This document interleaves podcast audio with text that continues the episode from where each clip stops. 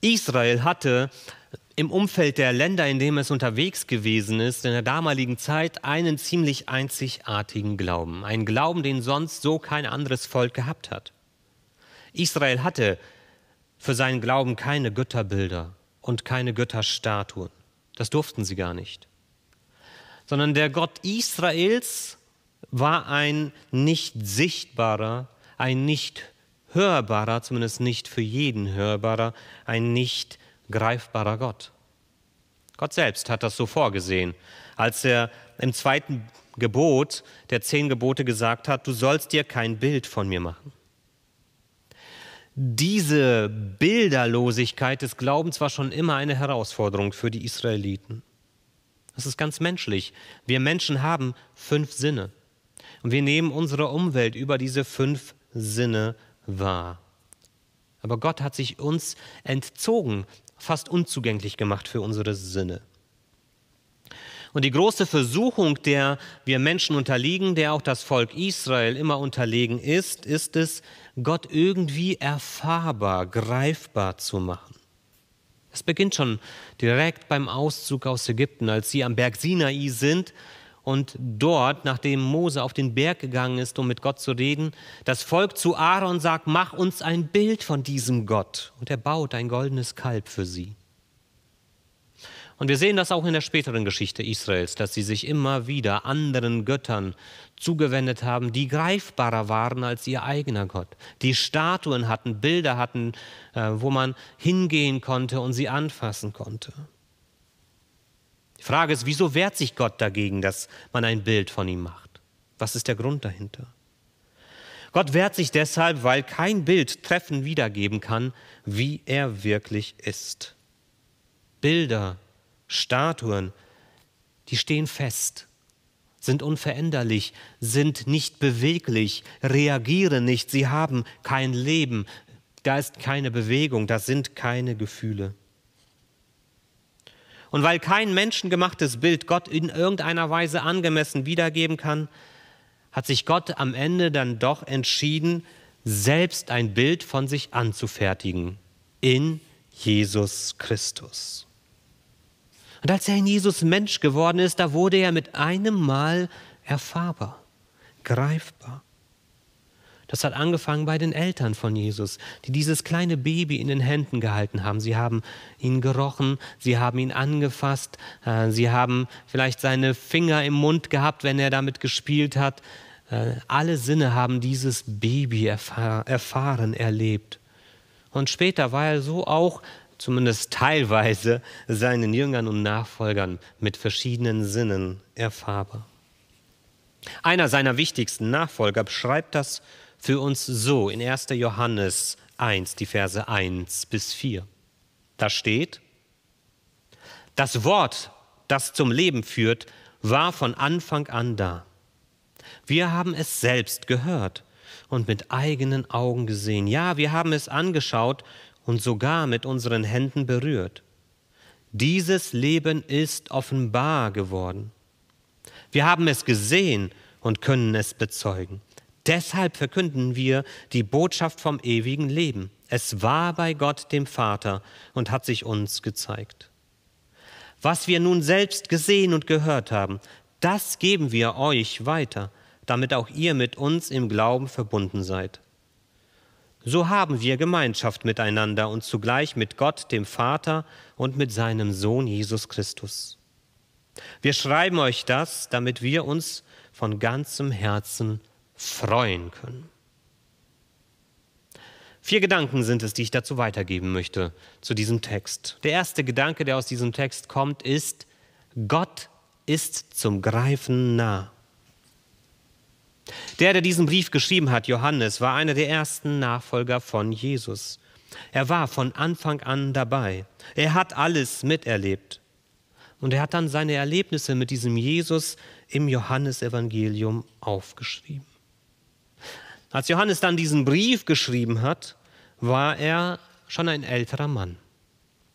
Aber wir sehen hier in diesem Brief immer noch dieses Staunen darüber, diese Begeisterung, dass er diesen Gott, der Mensch geworden ist, selbst erleben und erfahren durfte. Er staunt immer noch über dieses große Wunder, was dort geschehen ist. Gott ist nicht abstrakt. Gott ist nicht weit weg. Gott ist nicht unbekannt. Gott ist nicht unnahbar. Das ist das, was er erleben durfte. Und positiv gesagt haben wir in Jesus erleben dürfen und haben seine Jünger vor allem erleben dürfen, wer Gott ist. Sie haben eine Ahnung bekommen von Gottes Wesen, das sich im Wesen von Jesus wiedergespiegelt hat, von seinem Charakter. Sie haben Jesus und damit auch Gott in der ganzen Gefühlswelt erleben dürfen, die er mitgenommen hat, mitgebracht hat. Und sie haben vor allem erleben dürfen, welche Liebe dieser Gott zu uns Menschen hat dass er keine Berührungsängste hat, dass er keine Angst davor hat, auf Menschen zuzugehen und dass er den Menschen nicht aus dem Weg geht. Gott ist zum Greifen nah. Das ist das, was Johannes erlebt hat und das ist das, was Johannes hier uns auch weitergibt. Das Zweite ist, Gott schenkt dir neues Leben. Johannes schreibt über Jesus, dass er das Wort ist, das zum Leben führt. Und er selbst sagt, dass seine Botschaft ist die Botschaft vom ewigen Leben. Auch im Johannesevangelium lesen wir sehr viel über diese Begriffe ewiges Leben. 18 Verse im Johannesevangelium reden darüber. Zum Beispiel Johannes 17, Vers 3. Und da wird das erklärt, was das ewige Leben ist. Das ist das ewige Leben. Dich, den einzig wahren Gott, zu erkennen und Jesus Christus, den du gesandt hast. Ewiges Leben wird deutlich, ist kein Versprechen für irgendwann. Ewiges Leben ist das Leben, das von Gottes Ewigkeit her geprägt ist. Ein Leben, das von Gott her bestimmt ist. Und es ist auch ein Leben, das in Verbindung mit Gott steht. Denn Gott ist der Lebensspender, der, der uns Leben gibt und der unser Leben in seinen Händen hält. Und mit alledem kann man sagen, das ewige Leben ist auch eine neue, eine andere Art zu leben. Anders als das, wie wir es gewohnt sind. Dieses neue Leben ist geprägt von Liebe, von Mitgefühl, von Vergebung, von Freundlichkeit und von Geduld. Und damit sondert es sich ab von dem, was unser Leben hier manchmal so dunkel und traurig werden lässt, dass es äh, so viel Missgunst in unserem Leben gibt, Neid, Hass, Gewalt, Macht und Gier. Alles das finden wir nicht im neuen Leben. Alles das ist davon weggenommen. Man kann also sagen, ewiges Leben, dieses Leben, das uns durch Jesus geschenkt wird, bedeutet als ein echter Mensch zu leben. Als Mensch so zu leben, wie Gott es sich für uns Menschen immer gedacht und gewünscht hat.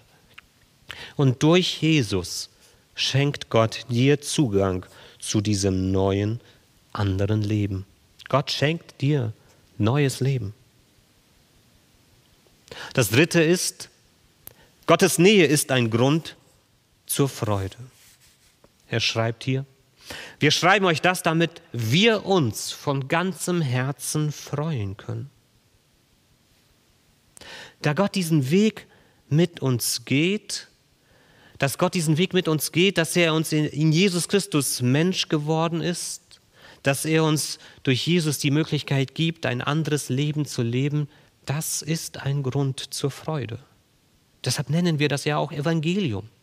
Gute Nachricht. Es ist gute Nachricht. Und gute Nachricht ist dazu da, dass wir uns über gute Nachrichten freuen können. Das ist Evangelium.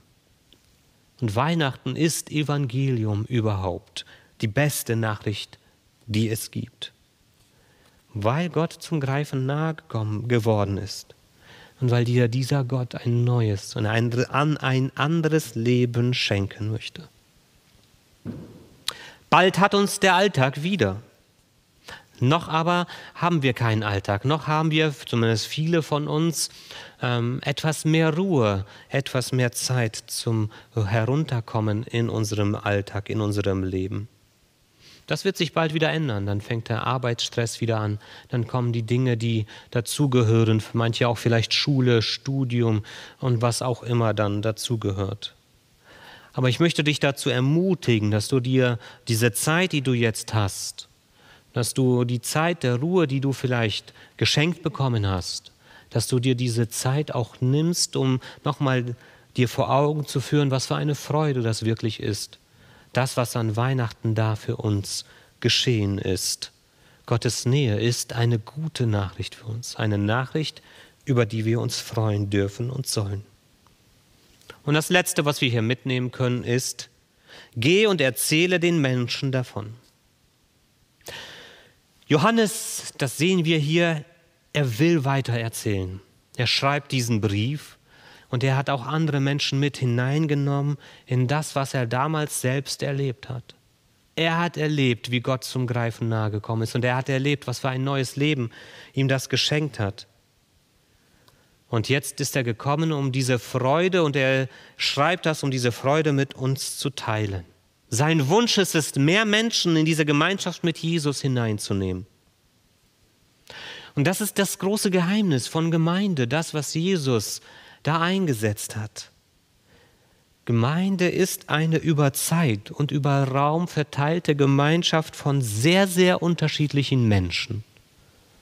Aber es ist eine Gemeinschaft von unterschiedlichen Menschen, die geeint ist durch ihre gemeinsame Beziehung zu diesem Jesus Christus, zu diesem Gott, der Mensch geworden ist.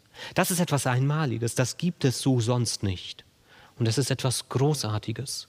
Das ist etwas, was uns mit Freude erfüllen darf, was uns Kraft und Mut geben soll in unserem Alltag, in unserem Weg mit Gott. Und deshalb ist es für uns die Herausforderung, genau das zu tun, was Johannes auch getan hat, das weiterzugeben, das nicht für uns zu behalten. Geh und erzähle anderen Menschen davon. Wir sollen das weitergeben und wir sollen andere einladen, dass sie sich mit hineinnehmen lassen in diese Gemeinschaft von Menschen. Und dass es unser Wunsch auch ist, diese Gemeinschaft zu vergrößern, sodass mehr und mehr das mit uns gemeinsam miterleben dürfen, was für eine große Freude es ist, diesem Gott so nahe zu kommen und von diesem Gott so verändert zu werden. Und dazu möchte ich dich auch einladen, dass du es selbst erlebst, aber dass du auch andere mit hineinnimmst, damit sie es erleben dürfen. Geh und erzähle den Menschen davon. Jesus ist uns nahe gekommen. Gott ist uns in Jesus nahe gekommen. Und er will das auch heute noch. Und darüber dürfen wir uns freuen. Und das dürfen wir uns immer wieder neu vor Augen stellen. Amen.